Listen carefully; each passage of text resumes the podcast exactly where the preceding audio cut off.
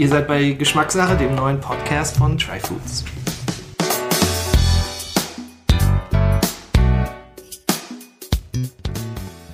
So, willkommen zum mittlerweile fünften Teil des Geschmackssache Podcasts. Äh, das erste kleine Jubiläum und äh, gleich auch eine, eine Premiere, denn das erste Mal bin ich mit dem Podcast unterwegs, on Tour. Ich bin hier heute bei Theo. Ähm, Theo ist äh, der Kopf hinter dem Freimeister-Kollektiv.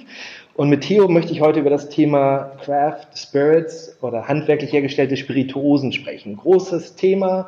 Ich denke, da kann man viel, viel sprechen. Wir versuchen das ein bisschen runter zu reduzieren und wollen ein bisschen über so die Themen Qualität und handwerklich gemachte Spirituosen, was ist das eigentlich?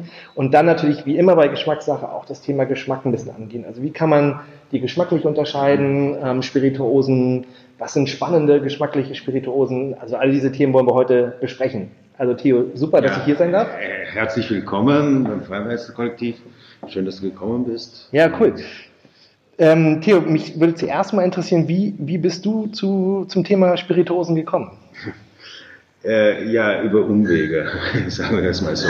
Nein, es ist so, dass ich ähm, schon vor äh, auch schon 12, 13 Jahren, ähm, damals habe ich äh, ausschließlich als, als bildender Künstler gearbeitet und habe an einem Projekt gearbeitet.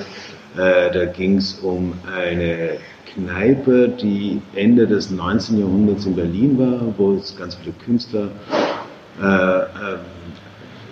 zu Gast waren. Strindberg war so der prominenteste, Munch war auch äh, dort. Ähm, aber, aber, es waren auch Ärzte der äh, Charité, also die Schüler von Virchow und die Künstler und Ärzte, die haben so ein echt ein Experimentallabor da geführt und äh, interessante Ideen entwickelt, so Schnittstelle zwischen Kunst und Wissenschaft. Aber das Ganze war natürlich unglaublich äh, mit Alkohol äh, äh gesättigt äh, und äh, und äh, da, wie ich da eben mehr und mehr so aus diesem Projekt, äh, also das war so ein Rechercheprojekt, da mehr und mehr mich damit beschäftigt habe, naja, ich kann eigentlich diesen Aspekt des, des Alkohols da eigentlich nicht auslassen. Und habe dann ähm, gedacht, okay, Spirituose, das wäre schon was und hatte aber schon immer im Hinterkopf äh, dieses Thema Kornbrand. Mhm. und äh, damals, also ich, das ist auch schon über 20 Jahre her, dass ich nach Berlin gekommen bin und habe mir damals schon gedacht, von, äh, wie ich hier nach Berlin kam, so von, das kann doch nicht sein. Die, die Italiener pflegen ja einen Grappa, die ähm, Österreicher äh, pflegen ihre Obstbrände und sind stolz darauf. Die Franzosen haben Cognac ähm, und die Deutschen haben einen Kornbrand, zumindest in Norddeutschland und Ostdeutschland und das ist obendrein auch noch die älteste Spirituose hier in Deutschland. Und keiner macht das damit. Es ist äh, einfach äh, runtergewirtschaftet. Äh, das ganze Image ist schlecht. Ja. Äh, und eigentlich ist es ein gutes Produkt. Und dann habe ich mich damit beschäftigt, habe festgestellt, dass eigentlich die äh, Auflagen für Kornbrand viel strenger sind als für Wodka etc. Auf jeden Fall schlussendlich äh, habe ich dann selber einen Kornbrand produziert, äh, der zuerst anfangs wirklich nur eigentlich als Kunstprojekt gedacht war. Und der hieß Das Korn. Genau, Das mhm. Korn. Und dann eben auch ähm, eben mehr und mehr in der Gastronomie und im Einzelhandel auftauchte. Und das lief dann so nebenbei ähm, und dann eigentlich so nach, nach ein paar Jahren ähm, habe ich gedacht, nee, das ist eigentlich zu spannend. Äh, ich verschiebe meinen Fokus und äh, beschäftige mich jetzt ausschließlich mit dem Destillieren und in weiterer Folge eben auch mit diesem allgemeinen Thema Spirituosen, habe das Craft Spirits Festival Destille Berlin gegründet 2012 und eben dann vor drei Jahren das Freimeister-Kollektiv, äh, das auch ein bisschen aus dieser Veranstaltung Craft Spirits Festival erwachsen ist, weil dadurch hat sich natürlich ein großes Netzwerk entwickelt und sozusagen da treffen sich alle äh, handwerklich produzierenden äh, Brenner äh, mhm. aus ganz Europa oder auch äh, aus Übersee und dadurch gibt es einfach viele Kontakte. Ja.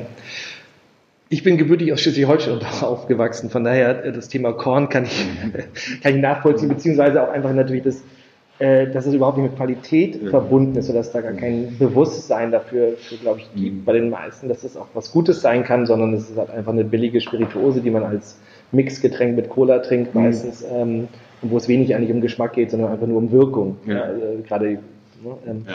und wenig, wenig ja wirklich so, also auf jeden Fall, die ich irgendwie auch von früher kenne, wo es Gefühl hat, dass, dass wie du sagst, da gibt es irgendwie einen Stolz, da gibt es ähm, da gibt's Leute, die wirklich auf Qualität achten. Ähm, das machst du ja mit dem Freimeister-Kollektiv und euer, euer Spruch ist ja True Craft, no Bullshit. So, Craft. Und Craft ist ja auch gerade so, das, so ein großes Thema, es ist ja nicht nur beim Spirituosen, das hat man ja beim Bier, man hat es beim, beim Kaffee, ähm, beim Bäckereien, also das ganze Thema mhm. Craft. Ähm, da würde mich jetzt interessieren, was, was, was bedeutet das denn für dich? Also was ist, ja, was ist Craft? Also Craft hat natürlich eine unglaubliche Renaissance in einer Zeit, äh, die eben sehr digitalisiert ist, sehr immateriell ist. Natürlich ist das auch so ein Sehnsuchtsbegriff, wenn man äh, den ganzen Tag vom Bildschirm sitzt und äh, irgendwelche Pixel hin und her schiebt oder eben in sehr virtuellen Arbeitsbereichen tätig ist. Für uns aber ist im Freimeisterkollektiv ist Craft eigentlich eine Grundvoraussetzung und eine Minimalanforderung. Das heißt also, wir arbeiten ja hier mit verschiedenen Kleinbrennern zusammen, entwickeln mit denen ähm, äh, Produkte, also Kollaborationen äh, machen wir mit denen, ähm, die äh, wir dann eben unter dem Label Freimeisterkollektiv mit äh, den Autoren, also den Brennern im Vordergrund äh, dann vertreiben. Ähm, aber die handwerkliche Produktion ist eben eine Grundvoraussetzung und nicht eine Auszeichnung für uns. Und das ist, glaube ich, ganz wichtig in, äh, in diesem ganzen Craft-Thema, äh, dass äh, Craft alleine ist sozusagen äh, noch nicht etwas, was einem adelt. Ähm, es ist eben ein, eine Rückkehr oder auch eine Fokussierung auf handwerkliche äh, Fähigkeiten, die aber äh, trotzdem eben auch zu äh, guten sensorischen Ergebnissen führen müssen. Also das heißt, am Ende des Tages zählt für uns natürlich einfach die sensorische Qualität eines Produktes, äh, ähm, das eben mhm. handwerklich produziert wurde. Ja. Ähm, aber was heißt denn genau handwerklich? Also darf ich keinerlei Maschinen benutzen oder als Brenner dann? Oder naja, was? also handwerklich ist natürlich beim Destillieren sowieso ein schwieriger Begriff, weil Destillieren ist ja doch auch eine sehr elaborierte Kulturtechnik, auch wenn es sozusagen diese Alembic Stills, also diese alten Destillationsgeräte, äh, äh, schon äh, auf jeden Fall. Das sind so diese Kupferblasen, die man so Kupfer, kennt. Genau, also eigentlich so ein, ein, ein, ein, ein yeah. Kessel, ein Helm, aus dem dann ein das Geistrohr hervorgeht und dann eben ein Kondenser, wo das eben in irgendeiner Form abgekühlt wird und dann tropft das raus. Da gibt es ja schon äh, Skizzen aus, dem Mittel, äh, aus, aus der Antike äh, und spätestens über, die, über den arabischen Raum kommend setzt sich ja dann die Destillation im Spätmittelalter in Europa durch. Und man muss ja auch sagen, dass eine eine Destillationsanlage für einen Obstbrenner zum Beispiel bis heute eigentlich ganz ähnlich aufgebaut ist. Also das ist, äh, trotzdem ist es aber natürlich eine, eine, eine Kulturtechnik, die recht komplex ist. Also man muss ja sozusagen zuerst mal für, äh, eine Maische machen, vergären, fermentieren, äh, es muss sozusagen Alkohol produziert werden, dann muss dieser Alkohol nochmal gebrannt werden, dann muss auch beim Brennen äh, äh eine Trennung stattfinden, weil die sozusagen leicht ziehenden Stoffe, der sogenannte Vorlauf, ist ja toxisch. Dann gibt es eben diesen Mittellauf, wo eben die äh, gute Qualität ist und dann gibt es eben den Nachlauf, der auch nicht äh, äh, zum Trinken geeignet ist. Und das heißt also, es ist schon nicht so einfach äh, und wie gesagt, man braucht auf jeden Fall irgendeine äh, Destillationsanlage, um das zu machen. Also sozusagen einfach nur mit zwei Händen äh, kann ja. man. Äh, Aber es muss so eine Art traditionelle für euch sein, dann das handwerklich? Äh, das hängt ein bisschen davon ab. Also wir haben zum Beispiel auch einen äh, äh, Wodka, einen äh, biozertifizierten Wodka, den wir in der zweitältesten Wodka-Brennerei äh, der Welt in Estland machen. Äh, und das, da, der wird dann äh, auf äh, Kolonne destilliert, weil das eine spezielle Tradition ist.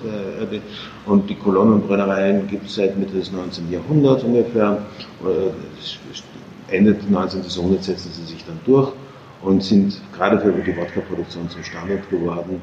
Aber es muss sozusagen alles rundherum muss schon transparent sein und in äh, nachvollziehbaren Schritten ähm, gemacht sein. Mhm, okay, also das Stück weiter, da schaust du dir das dann vor an? Ja, also wir, wir arbeiten sozusagen nur mit Brennereien zusammen, die wir gut kennen, wo wir immer wieder hinfahren, ja. wo wir auch lange eben mit den, äh, mit den Brennern eben diskutieren und einfach auch um ein Gefühl zu bekommen, teilen diese Personen unsere hm. Vorstellungen. Ja. Und, äh, euer Portfolio jetzt an Spirituosen ist ja sehr breit. Also ich meine, von Wodka über Mezcal bis hin zu Gin. Obstwein. Äh, ist das also, ist das dein Ziel, so die, das, das breite Spektrum zu zeigen, oder gibt es Spirituosen, die du nicht aufnehmen würdest? Oder sagst also, oder seid ihr gerade daran noch weiter? Ja, ja, also, wir entwickeln permanent weiter. Es sind auch ein paar Sachen auch schon, äh, einfach weil Grundstoffe nicht vorhanden waren oder äh, aus anderen Gründen sind auch wieder rausgefallen. Es ist so, dass äh, wir eigentlich zwei Herangehensweisen haben. Auf der einen Seite ist es so, dass wir gerne mit bestimmten Brennern zusammenarbeiten möchten, also wo wir sehen, das sind wirklich herausragende äh, Brenner, äh, die ex exzellente Produkte selber schon machen und die sprechen wir an und wollen dann mit denen eben ein individuelles Produkt entwickeln. Das ist so der eine Weg.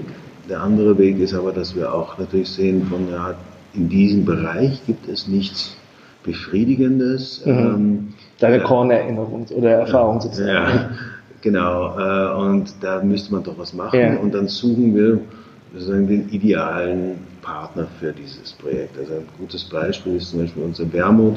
Äh, die meisten gängigen Wermuts, die man auf dem Markt hat, äh, werden zwar irgendwo gemacht, aber der Wein, der dafür verwendet wird, wird einfach zugekauft. Meistens dann auch ein ganz billiger Wein. Und das, die EU-Verordnung besagt aber schon, dass mindestens 75 Prozent Weinanteil im Wermut sein muss, also praktisch ein aufgespritteter Wein.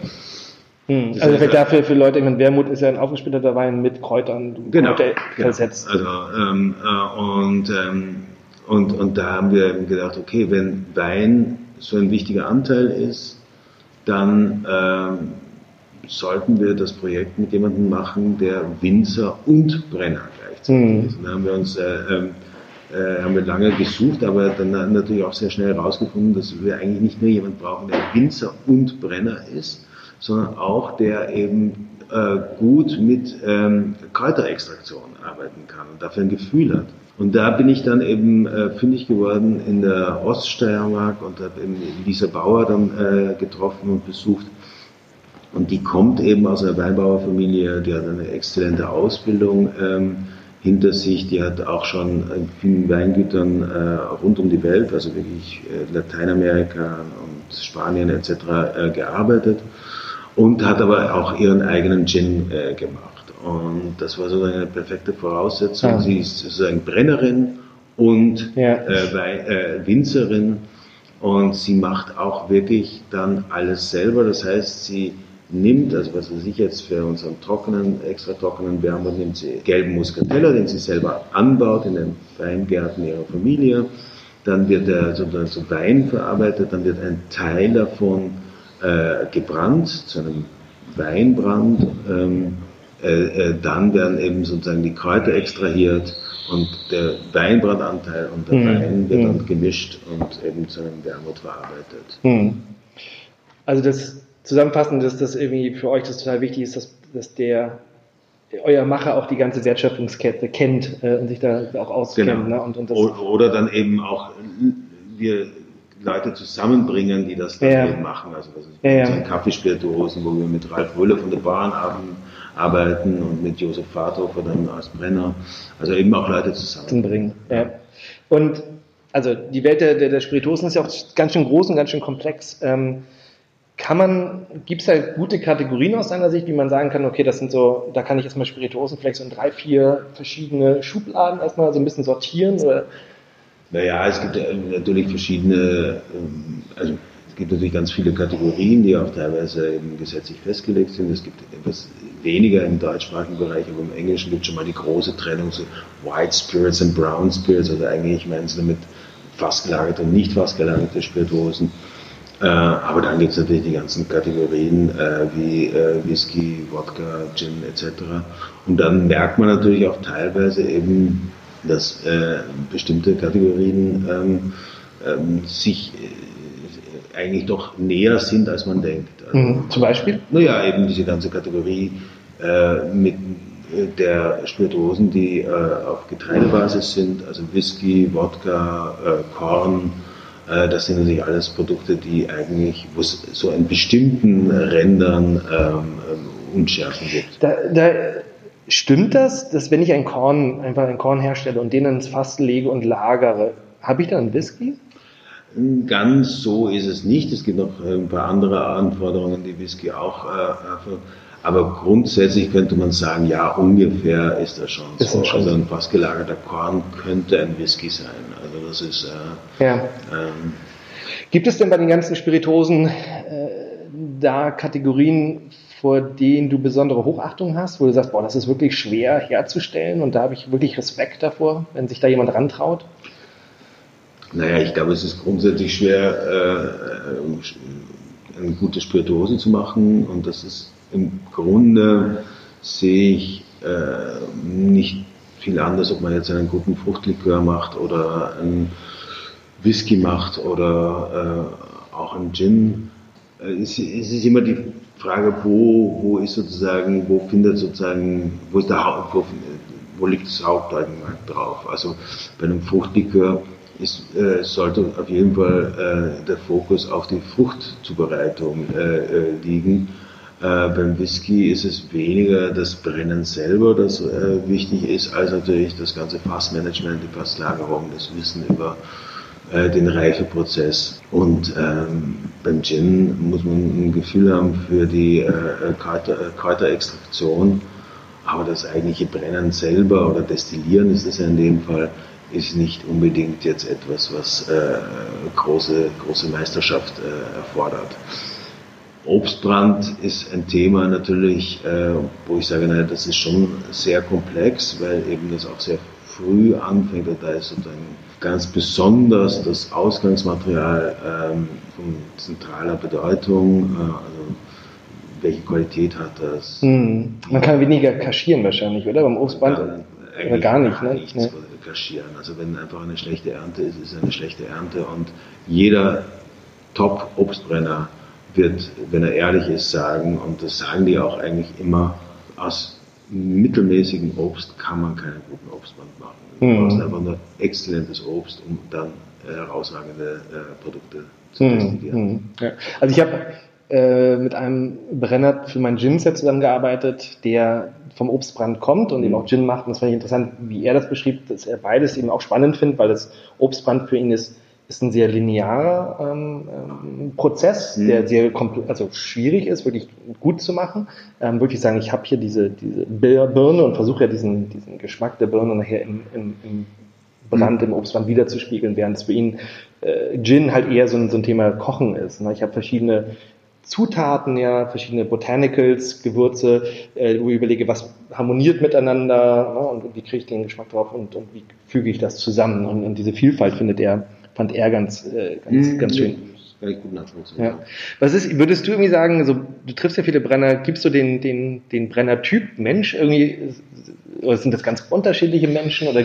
Also es ist wirklich extrem unterschiedlich. Also das ist, ähm, ich war gerade gestern in, in Amsterdam in einer ganz neuen äh, Brennerei, die natürlich ganz urban aufgebaut ist und, äh, und der Pascal, der so der Kopf dahinter ist, ein junger Typ, äh, hat sich dann aber auch sehr schnell als jemand rausgestellt, der ein extrem genaues Wissen hat über Brennen, äh, äh, natürlich einen anderen Hintergrund hat, ich glaube irgendwie sogar Biochemie studiert hatte etc. und äh, daraus das alles entwickelt hat. Ähm, es gibt natürlich äh, viele, viele der Brenner, mit denen wir zusammenarbeiten, äh, kommen aus der Landwirtschaft und haben sozusagen landwirtschaftliche Betriebe geerbt oder aufgebaut. Ähm, es ist ganz unterschiedlich, aber was eigentlich alle verbindet, die, also kann einfach auch ein Zusatz sein, äh, Zufall sein, aber die richtig gut sind, dass sie eigentlich extrem offen sind in dem, was sie machen, ähm, auch wissen, dass es gar keinen Sinn hat, da irgendwelche Geheimnisse, Geheimrezepte etc. zu haben. Also es gibt schon einen Grund äh, Herzlichkeit. Das ist, äh, also ich kann das jetzt schwer vergleichen, weil ich äh, andere Bereiche der Lebensmittelproduktion nicht so kenne, ja. aber äh, ich habe unlängst jemanden getroffen, der aus dem Teebereich kam und irgendwie in den Spirituosenbereich gewechselt ist. Und der hat gesagt, das ist doch unglaublich. Äh, in, in der ganzen Spirituosenbranche, also sozusagen in diesen kleinen, mittelgroßen Branchen, reden alle miteinander, tauschen sich aus, äh, unterstützen sich gegenseitig. Tee hat so ein, das äh, wirkt alles so friedlich, aber die Teebranche selber ist anscheinend, so wurde mir das berichtet, ein Horror äh, ja. und äh, ein Hauen und Stechen und das Gleiche äh, habe ich unlängst gehört von jemandem, der aus der Kosmetikbranche kam und in die äh, Spirituosenbranche gewechselt ist äh, und nur erstaunt war, wie offen alle miteinander umgehen und äh, wie sehr, wie auch jeder eigentlich bereit ist, ähm, äh, eigene Erfahrungen zu teilen. Ja.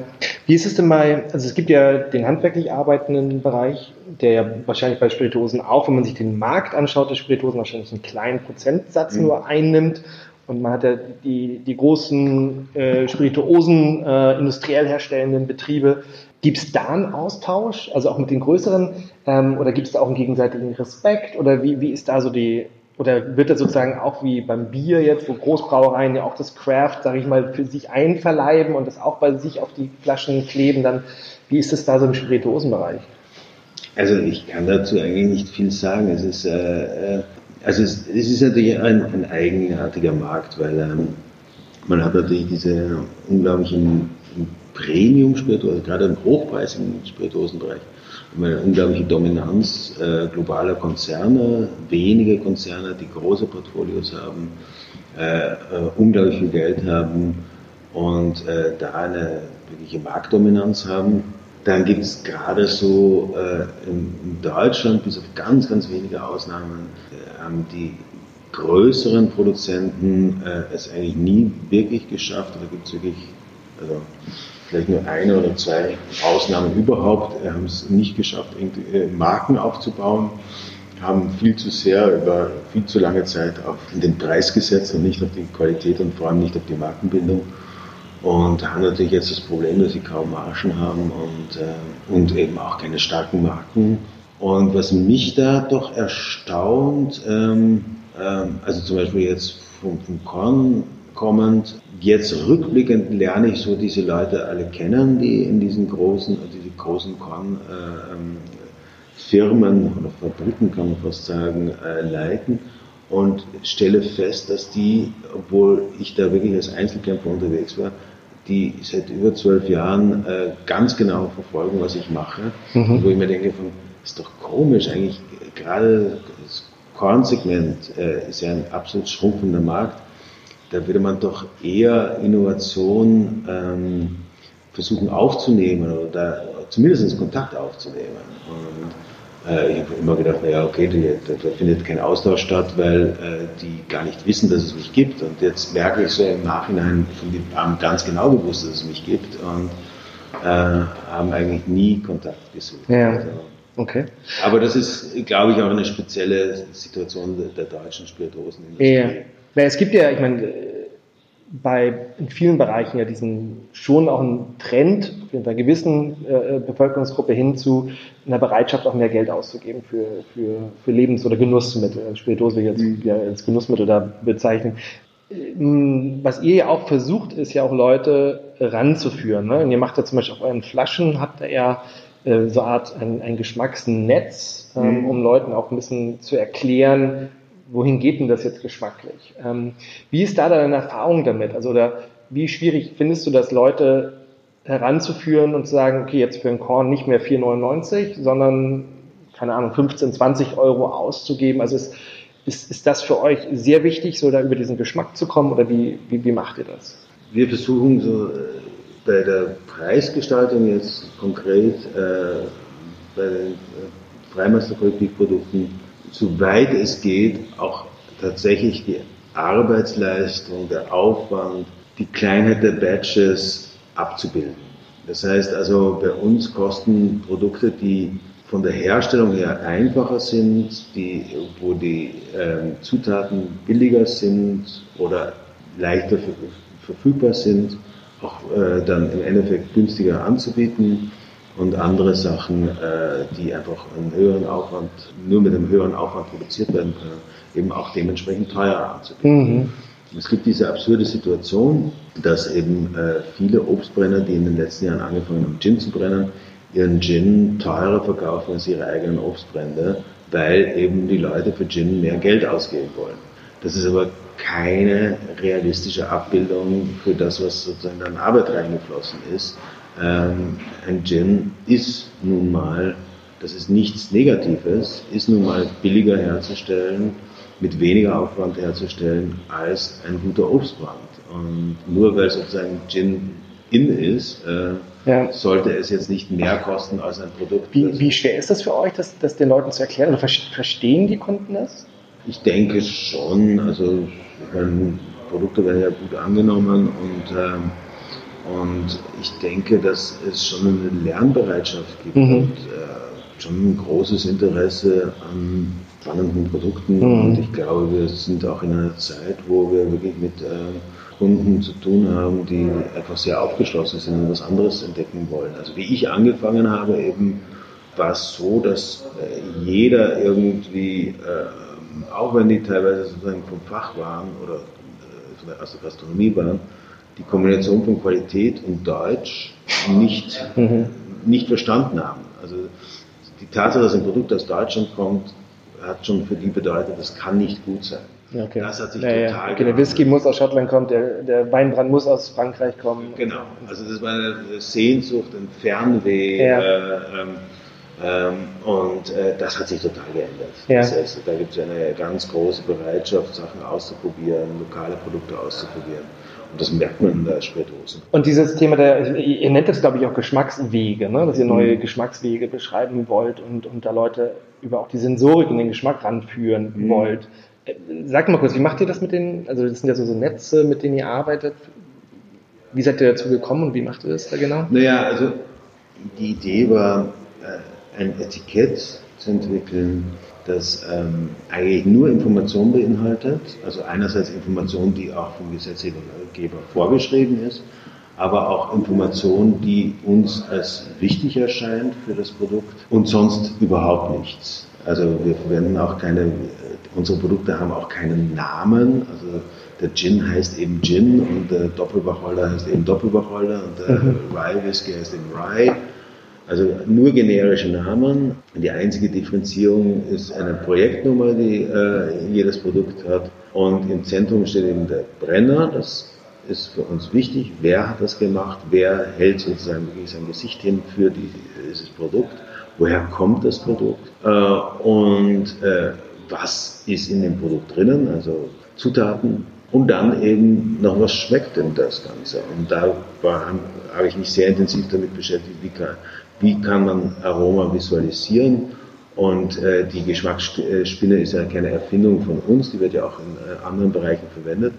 Und äh, nachdem ich also sozusagen da wirklich sehr intensiv recherchiert habe, war eigentlich klar, dass die Geschmacksspinne eigentlich die Visualisierung ist, die am einfachsten zu lesen ist. Ja, also vielleicht, weil wir jetzt ja natürlich das nicht, oder die, die Hörer das nicht visuell sehen können, ist es im Endeffekt, du gibst dort Ausprägung an, wie stark ähm, genau. es ist zum Beispiel im, im Whisky eine Rauchnote oder wie, wie stark ist die Fruchtnote, wie stark ist, ist, ist eine, ich sage jetzt einmal Weizennote oder was auch ja. immer, aber unterschiedliche Kategorien zu sagen, wie mhm. stark ist, kommt die, ne, genau. die Ausprägung. Und äh, man darf natürlich nicht äh, äh, den Fehler begehen, zu glauben, dass nur wenn alles sozusagen gleichermaßen ausgeprägt wird, man ein harmonisches Produkt hat, oder ähm, nur wenn bestimmte Sachen extrem ausgeprägt wird, dass ein, ein, ein Qualitätszeichen ist.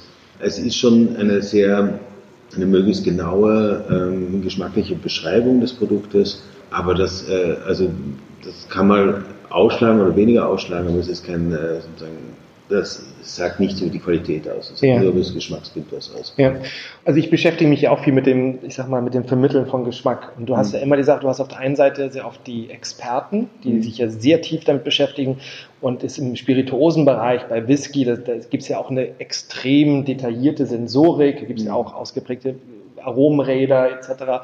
Ähm, ich sag mal, man hat diese Experten auf der einen Seite und du hast den Konsument auf der anderen Seite, man ja auch überfordert ist. Also was ist da deine Erfahrung, ähm, Leute heranzuführen, ein bisschen an, an das ganze Thema? Ist das für euch, findest du das schwierig oder ähm, ähm, ihr macht ja auch so, so Events und sowas, wenn, wenn, wenn, wenn Leute, wenn du über Aromatik sprichst und Geschmack, also können sie die, die, ist das leicht nachzuvollziehen, eure Räder oder diese Netze für die?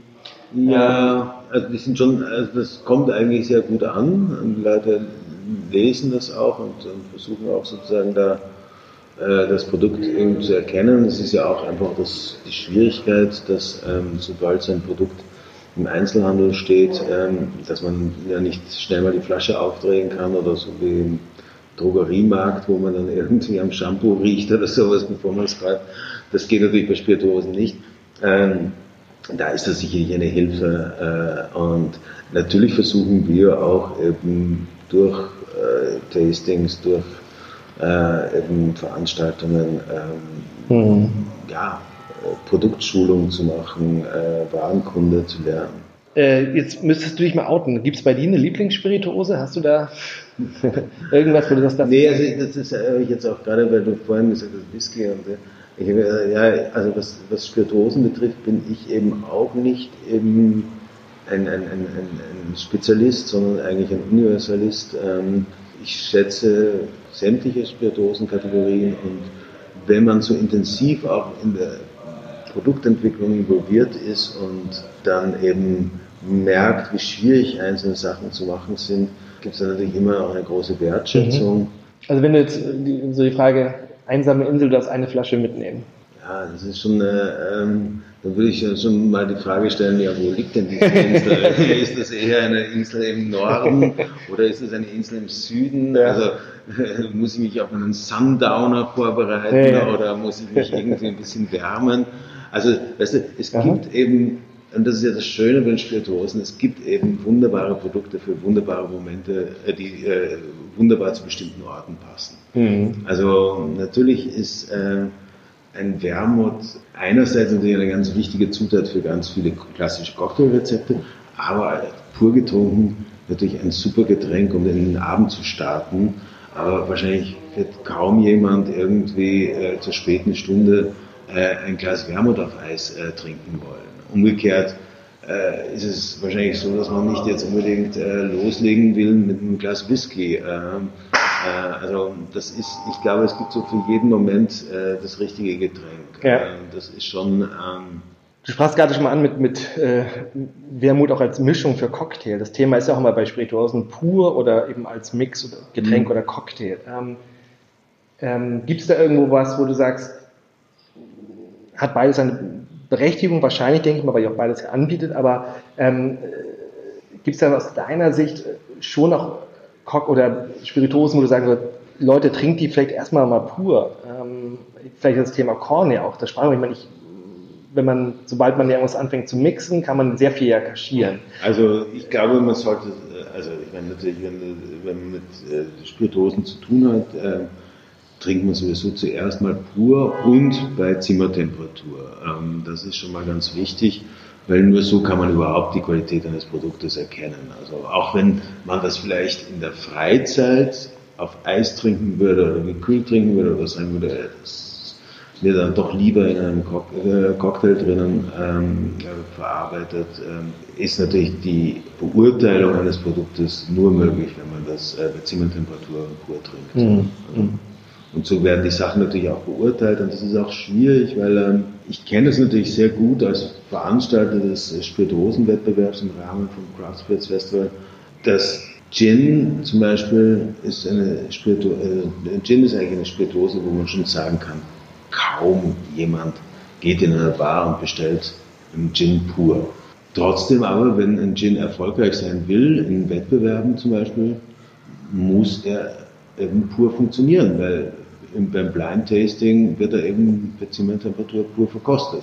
Und das sind so eben so Sachen, die schwierig sind. Also es kann natürlich sein, dass bestimmte Sachen dann mit Tonic oder sonst was vielleicht besser schmecken, aber ein, ein Spirituose sollte pur schon bestehen. Ja, aber würdest du auch so sagen, also ich habe mal mit, ich, ich glaube, es ist auch ein Brenner gesprochen, ähm, über das Ganze, das war beim Gin-Thema zum Beispiel. Ähm, es gibt Gins, die auch zum Teil 40, 50 Euro die Flasche kosten. So. Und dann geht man in eine Bar und bestellt so einen Gin ähm, mhm. als, als Mixgetränk im Tonic.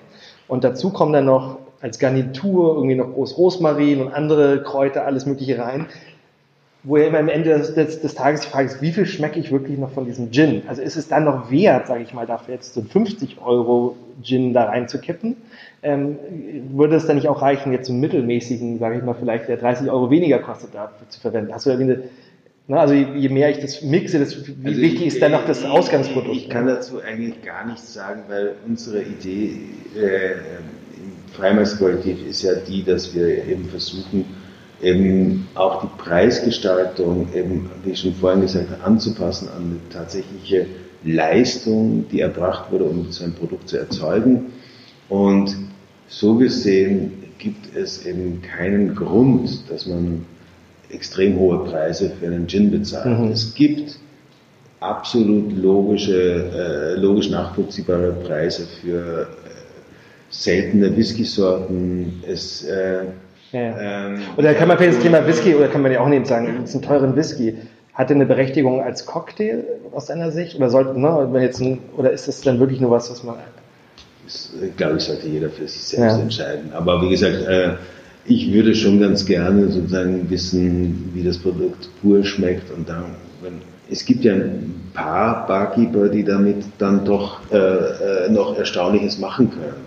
Aber da muss man auch leider betonen, es gibt halt einfach nur ein paar Barkeeper. Ja, ja. Also ja. Ist, äh Andersrum ist es natürlich auch so ein bisschen die Daseinsberechtigung eines Barkeepers, dass er auch irgendwas macht, weil er, wenn er nur Flaschen aufmacht, das, ja, ja, klar, klar. Das ist, aber ja.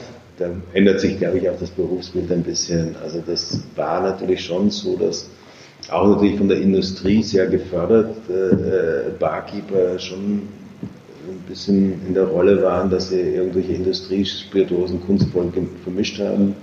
Und mittlerweile sieht man ja auch, dass die äh, viele Zutaten selber produzieren, also viel mehr sozusagen Einfluss nehmen auf das Produkt, das sie ihren Gast vorsetzen, ja, ja, als ja. dann, dann seid ihr ja auch sehr stark tätig in der ganzen Bar-Szene. Ihr mhm. arbeitet ja auch mit, mit Barkeepern zusammen im genau. Freimeister-Kollektiv, entwickelt ja auch Drinks und so.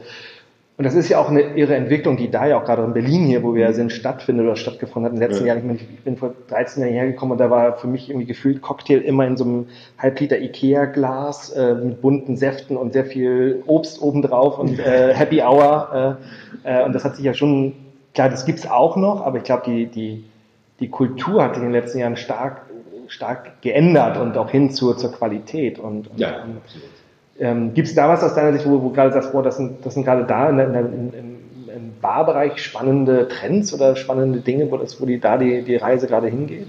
Ähm, ja, also wie schon gesagt, also dort, wo eben die Barkeeper tief einsteigen in die, in die, in die Zubereitung ihrer Drinks, nicht äh, da, da gibt es sicherlich ganz spannende Sachen, da gibt es natürlich auch gute Beispiele hier in Berlin dafür ähm, das Arbeiten auch mit eher sozusagen atypischen Barspirituosen ist sicherlich etwas, was ähm, mehr und mehr. Was für dich so eine was wäre atypisch? naja, was jetzt nicht unbedingt eine klassische Barspirituose ist, sondern äh, ist, ist, ist Mescal äh, zum Beispiel. Und das ist Thema Mescal, obwohl eigentlich so der Mescal-Missionar schlechthin hier in Berlin sitzt für ganz Europa, äh, haben aber irgendwie ja, die deutsche Szene das noch alles ein bisschen äh, verschlafen. Aber ich war jetzt gerade eben letzte Woche in Paris und da ist es ein Riesenthema und hm. werden ganz tolle, spannende Drinks gemacht mit, äh, mit Mezcal. Also Mezcal ist ein Agaven, also irgendwie Tequila basierter hm. oder aus, daraus gewonnene Spirituose. Genau. Aber die, ist es immer so, dass dieser, dieser, dieser Agave dann ähm, verbrannt oder geräuchert wird? Aber weil für mich heißt Mescal heißt immer irgendwie Rauch, so dieser leicht rauchige Geschmack.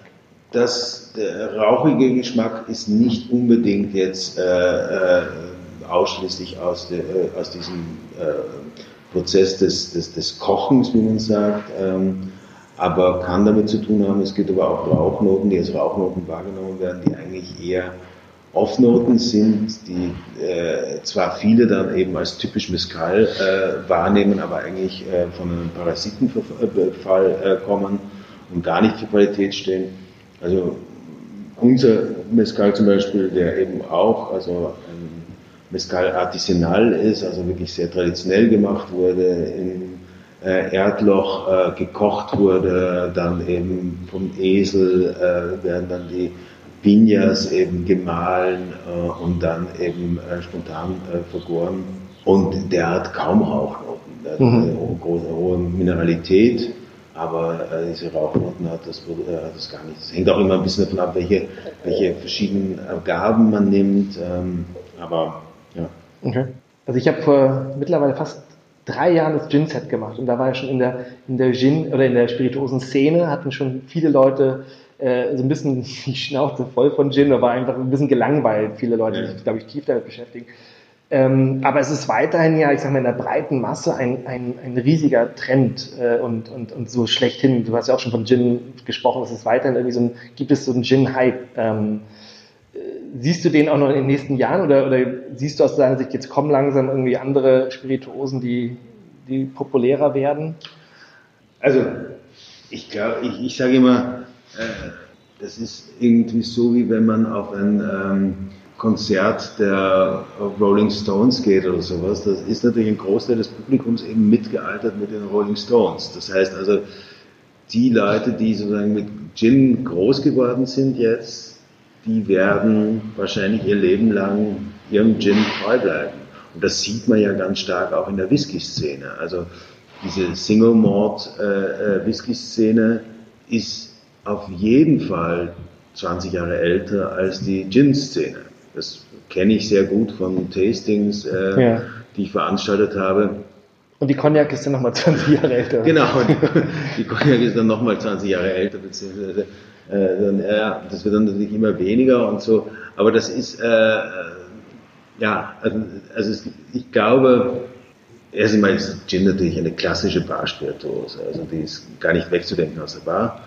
Äh, die Frage stellt sich natürlich, ob man in einer Bar äh, so viele verschiedene Gins braucht, wo man damit wirklich was anfangen kann. Aber äh, es gab immer Gin in einer Bar. Und, ja. äh, ähm, Aber allein dieser Hype, ich meine, dass ja gefühlt jedes kleine Dorf äh, mittlerweile seinen eigenen äh, Gin hat und oder jeder jede Stadt das, irgendwie. In Deutschland hat das natürlich eine ganz besondere, einen besonderen Grund. Und zwar ähm, hängt es damit zusammen, dass wir ja hier die, also kann man ja wirklich sagen, segensreiche Situation haben, dass wir ja noch 18.000 Kleinbrenner haben in Deutschland. 18.000? 18.000, in anderen Ländern kann man sich das gar nicht vorstellen. Ja. Und das sind natürlich alles Obstbrenner. Und, äh, kann man auch sagen, ist das so ein Nord-Süd-Gefälle, dass die vor allem so in Süddeutschland Ja, auch dieses Abfindungsbrennrecht gab es nur im Süden. Ja, also okay. es, äh, jetzt erst seit Anfang 2018 kann man ein Abfindungsbrennrecht äh, im ganzen Bundesgebiet äh, ansuchen, anfragen, aber das gab es früher nicht. Also das gab es wirklich nur in, in, in, Süddeutschland und da gibt es ja eine unglaubliche Dichte teilweise von, von Brennereien. Ich kenne Gemeinden, wo es noch 600 aktive Brennrechte gibt. Aber gut, das bedeutet aber, das sind alles Obstbrenner, äh, sogenannte Stoffbesitzer, also die haben dann meistens ein paar Obstbäume und deren Brennrecht ist limitiert auf die Produktion von 300 Liter reinen Alkohol pro Jahr. Das heißt, die dürfen nicht mehr mit einem Brennrecht produzieren als 300 äh, Liter Alkohol. Das sind dann zwar natürlich auf 40 Prozent herabgesetzt, schon ganz schön viele Flaschen Obstbrand, aber trotzdem. Das ist sozusagen deren Kontingent, mehr geht nicht. Und Gin natürlich, dadurch, dass ja die Basisspirituose für Gin eine Neutralspirituose ja. ist, die die Brenner zukaufen, fällt nicht in dieses Kontingent rein. Das heißt, Gin war natürlich auch eine unglaublich äh, positive Sache für äh, viele dieser kleinen Brennereien, dass die über ihr Kontingent hinaus eigentlich unendlich weiter produzieren können. Ähm, und dadurch ist das, glaube ich, in Deutschland auch so nochmal, also es gibt in ganz vielen Ländern einen Gin-Hype und es gibt in ganz vielen Ländern Gin-Startups, aber In Deutschland war das nochmal speziell, weil eben äh, das so perfekt in diese, perfekt den Kleinbahnen die Möglichkeit gegeben hat, sozusagen das Korsett dieser Abfindungs, äh, des Abfindungsbrennrechts äh, zu umgehen. Hm, okay. Aufzubrechen. Eine Sache, die ich auch gelesen habe bei Gin, ist natürlich, dass es ja schnell geht. Ne? Gin kann ich ja einfach, ja. Ähm, also gerade wenn ich auch so ein, so ein Startup bin, ich sag mal, ich bin ein gelangweilter 40-jähriger Banker, Marketing-Experte, der irgendwann sagt, ich will ja. was in Lebensmittel oder Spirituosen machen, ist Gin da ja sehr dankbar. Es gibt ja auch jetzt, ich meine, wenn man das Thema jetzt so gereifte Spirituosen hat, so wie Whisky oder sowas ist ja, ist ja viel schwieriger, weil ich, wenn ich ein Startup bin und sage, ich muss jetzt mal fünf Jahre warten, bis ich überhaupt was verkaufe. Naja, nicht nur fünf Jahre musst du warten, sondern die Lernkurve ist natürlich auch ganz anders. Ne? Also fangst ja erst an, nach drei Jahren überhaupt irgendwie zu lernen. Und äh, du kannst sozusagen das dann nach drei Jahren aus dem Fass rausnehmen und das als Whisky verkaufen. Aber das ganze Fassmanagement hat man ja noch nicht gelernt ja. in der Zeit, sondern die Erfahrung, jedes Fass unterschiedlich äh, ist und immer gerade eben äh, drei Fässer probiert, das war in dem Fall ein Weinbrand, gleicher Batch, gleiches Fass, äh, gleich, äh, genau gleiche Belegung vorher und trotzdem waren das drei verschiedene Produkte. Mhm. Vollkommen gleich. Also, also die, sozusagen diese Erfahrung, damit umzugehen, wie wird sich dieses Fass entwickeln, wann muss ich es rausnehmen und all diese Sachen, das lernt man eben auch nach drei Jahren nicht so. Ja. Deswegen äh, dauert das irgendwie ein bisschen länger. Meine steile These, die ich mal aufstellen will, man du ähm, so Gefühl, wenn man sich so die Trends anschaut. Lange Zeit war ja Wodka der Platzhirsch. Ne? Und Wodka war ja, also ich sag mal so 80er, 90er Jahre, wo das ganze Thema ging weniger Geschmack, eigentlich was ganz cleanes, reines Wodka, den kann man mhm. leicht verändern, aber an sich ja wenig Grundgeschmack. Und, und jetzt, letzten zehn Jahre kam ja Gin, das geschmacklich schon wesentlich intensiver ist, ne? eine eigene Note hat. Fing ja auch sehr viel an, glaube ich, mit diesem ganzen Trend hin zu exotischen, also Bombay, dieses Indien, Gewürze aus, dem, aus, aus Asien, Leute sind gereist, die Welt und, und Gin ist ein Stück weit, spiegelt das ab. Jetzt auch das Thema natürlich der Regionalität, dass es mhm. Gin auch abspielt, sagen, hey, das sind Kräuter aus unserer Region und, und, und was natürlich gerade so ein Thema ist. Aber Leute, habe ich das Gefühl, sind wieder offener dafür, Sachen mit mehr und viel Geschmack zu trinken äh, und, und, und zu nehmen. Und meine These wäre jetzt vielleicht zu sagen, okay, ist vielleicht dann der nächste Schritt hin zu noch intensiveren Spirituosen, also sprich gereiften, lang gelagerten Sachen, die wirklich so tiefe Aromatik, Aromatik haben. Also, und damit irgendwo auch ein Stück weit in so einer schnellen Gesellschaft, wo ja alles fix geht, auch diese Wertschätzung sagen, der Langsamkeit ähm, gegenüber oder eine Faszination sagen, boah, das, das lag fünf Jahre, zehn Jahre, 15 Jahre und das, das noch mehr wertzuschätzen. Also da habe ich so das Gefühl, also dass das. Naja, schön wäre es, schön wäre es, ob es tatsächlich so ist, weiß ich nicht. Also es gab natürlich äh, sicherlich ähm, äh, die Welle, wo eben gerade in Cocktails Alkohol versteckt wurde, also wo man eben den alkoholischen Aspekt eben äh, versucht hat äh, äh, zu verdrängen. Also all diese Fruchtcocktails, glaube ich, die du jetzt auch gemeint hast. Gleichzeitig muss man aber sagen, das war auch eine Phase, äh, äh wo eben Single Malt plötzlich zum großen Thema wurde, also so äh, frühe 90er Jahre, Ende 80er Jahre, frühe 90er Jahre war ja auch so der Anfang des großen Single Malt Hypes ähm, und durchaus vergleichbar mit, mit dem Gin Hype heute. Ähm, also da gab es schon auch parallel ganz unterschiedliche Sachen.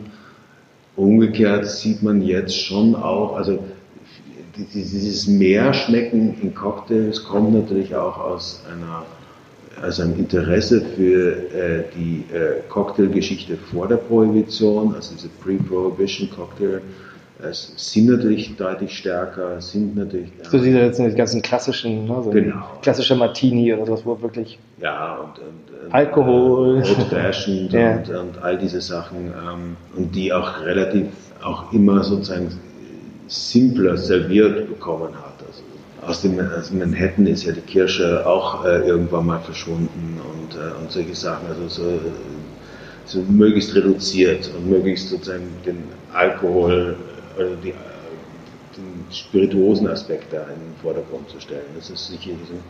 Gleichzeitig sieht man aber auch, dass es äh, mehr und mehr ähm, Low ABV äh, Cocktails gibt, also wo dann eben wieder sozusagen der Alkohol äh, runtergesetzt wird andere Aspekte ähm, äh, höher sind, also, aber ich glaube, das Meerschmecken, da könntest du vielleicht recht haben. Also ich sehe das eher so in den Bereichen, äh, vielleicht auch, weil ich da sozusagen ein bisschen mehr Distanz dazu habe, so natürlich im Bereich äh, Wein naturell, also Naturwein, äh, biodynamische Weine äh, oder eben auch Craft Beer. Das ist vielleicht auch, das sind eben auch so, da, da merkt man auch, dass es da ein bisschen anders zugeht als in der Spirituosen-Craft-Szene. Ein Craft Beer ist auch für einen Nicht-Craft-Experten sofort als Craft Beer zu erkennen, weil eben man mit Craft Beer automatisch äh, äh, sehr hopfenintensive äh, Biere verbindet, äh, IPAs etc. Und bei Naturwein natürlich auch äh, ähm, diese ganzen relativ ungewöhnlichen Geschmacksnoten äh, kennenlernt. Also das ist schon auch, und das ist bei Craft Spirituosen oft schwierig. Wenn man einen Gin probiert, kann man schwer sagen, ist das jetzt wirklich ein Craft Gin oder ist das jetzt ein industriell hergestellter Gin? Mhm. Also da ist sicherlich ähm, ja. ein Unterschied. Ja.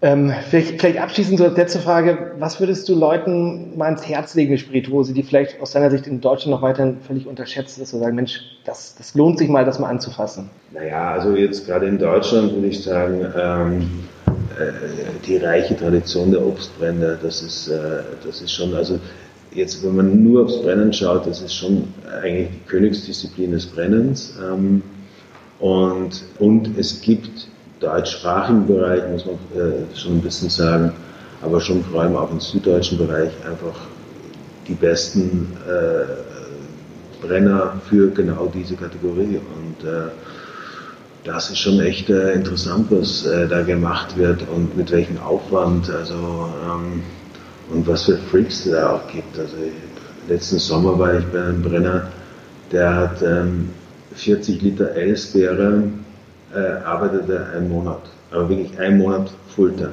um, um am Ende 40 Liter äh, Elsbeere zu bekommen. Von der Ernte über. Äh, Was für eine Beere ist das? Elsbeere. Elsbeere kenne ich gar nicht. Eine ganz seltene ja. äh, Wildbeere und äh, ist eben ganz selten, weil sie extrem aufwendig ist. Äh, geht so ein bisschen in diese Vogelbeerrichtung. Äh, 40 Liter, ja, im Monat. Äh, wenn man einen realistischen Preis daran hängen wollen würde. Ne? Naja, also er verkauft die halt um 400 Euro einen halben Liter.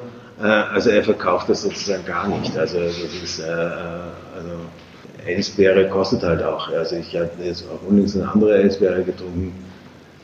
Das sind so, das sind wirklich, also da muss man sagen, da ist der Preis gerecht, äh, gerechtfertigt, weil äh, ähm, da ist wirklich einfach unglaublich viel Arbeit drin. Und das ist aber jenseits einer Ökonomie. Äh, mhm. Es äh, ähm, gibt wahrscheinlich kaum jemand, der 400 Euro für eine Flasche Ellensbeere ausgibt. Äh, von einem Brenner, der vielleicht sonst für andere Produkte 30, 40 Euro verlangt. Mhm. Also Obstbrand auf jeden Fall äh, in Deutschland, ähm, Korn äh, auf jeden Fall, aber auch nur dann, wenn interessante Korn, also interessante Getreidesorten verwendet werden, man äh, das richtig gut brennt. Also ähm, das auf jeden Fall. Okay, super. Ja, wir können natürlich noch so viel mehr. ja. Erstmal einen kleinen Überblick oder einen kleinen Einblick in die, in die Welt der Spirituosen. Also dafür vielen Dank, Theo. Ähm, und äh, ich denke, wer sich da interessiert und, und weiter sich durchprobieren will, kann auf jeden Fall mal zum Freimeisterkollektiv.de genau. gehen. Ne? Ja, oder einfach vorbeikommen. Komm. Hier in Kreuzberg am Erkelendsdamm sind wir wochentags anwesend und kann man gerne was probieren. Super, alles klar. Danke dir, Theo.